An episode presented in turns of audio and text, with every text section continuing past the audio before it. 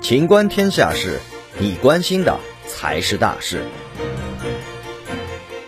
记者二十八日从广州市人大常委会官网获悉，正在公开向社会各界征求意见的《广州市养老服务条例》草案提出，公共交通以及城市基础设施服务等公共企业事业单位和社会组织，不得强制老年人使用智能手机、网络预约等智能技术。